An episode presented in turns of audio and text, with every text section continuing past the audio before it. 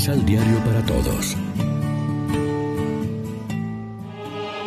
Proclamación del Santo Evangelio de nuestro Señor Jesucristo, según San Juan.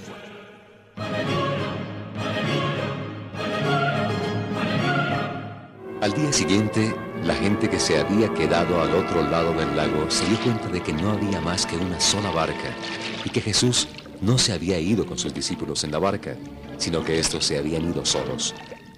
Pero algunas lanchas llegaron de Tiberíades hasta cerca del lugar donde todos habían comido el pan. Como Jesús no aparecía, y tampoco sus discípulos, la gente subió a las lanchas y fueron a Cafarnaún en busca de Jesús. Al encontrarlo al otro lado, le preguntaron, Maestro, ¿cómo llegaste acá? Jesús les contestó, En realidad, ustedes no me buscan por los signos que han visto sino por el pan que comieron hasta saciarse. Afánense, no por la comida de un día, sino por otra comida que permanece y con la cual uno tiene vida eterna. El Hijo del Hombre les da esta comida. Él es al que el Padre, Dios, señaló con su propio sello.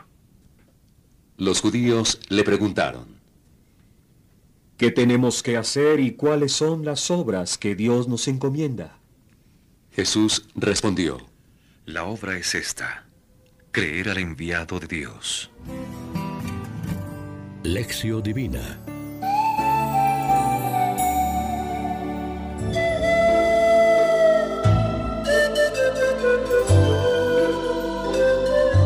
Amigos, ¿qué tal? Hoy es lunes 2 de mayo, celebramos en la liturgia a San Atanasio, obispo y doctor de la iglesia, y nos alimentamos con el pan de la palabra. El Evangelio de hoy constituye la introducción al discurso del pan de vida que, según San Juan, pronunció Jesús en la sinagoga de Cafarnaún y que leeremos íntegro durante esta semana.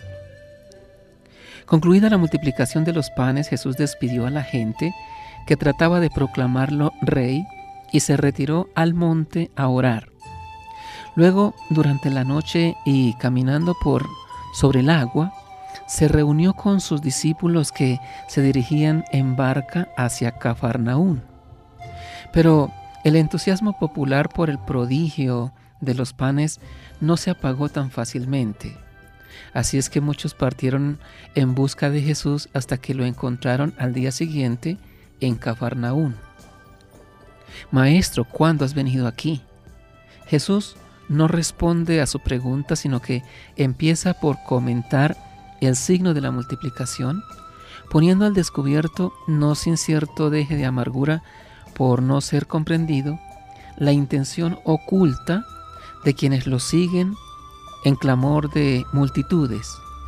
Les aseguro, me buscan no porque han visto signos, sino porque comieron pan hasta saciarse.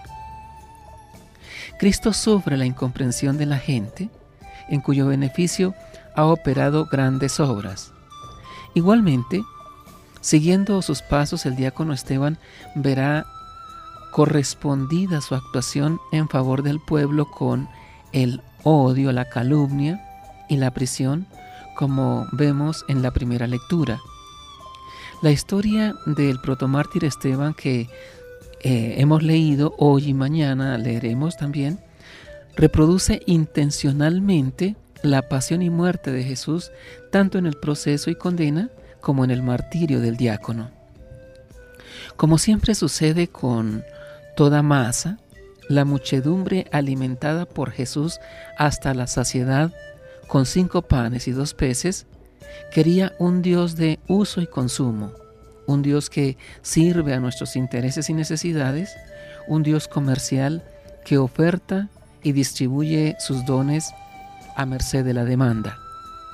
Este es el Dios de una fe supersticiosa y de una religión natural que quieren encerrar a Dios en los límites de los ritos y de las leyes culturales, que buscan servirse de la divinidad en vez de servirla y adorarla. Reflexionemos. ¿Logramos descubrir en nuestra vida cuáles son las auténticas motivaciones que tenemos para seguir a Jesús? Oremos juntos.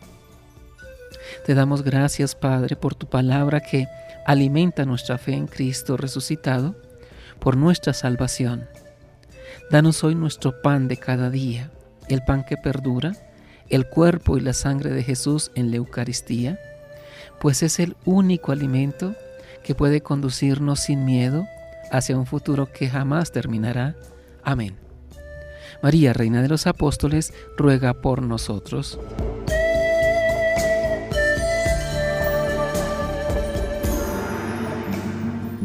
Complementa los ocho pasos de la Alexio Divina adquiriendo el emisal Pan de la Palabra en Librería San Pablo o distribuidores.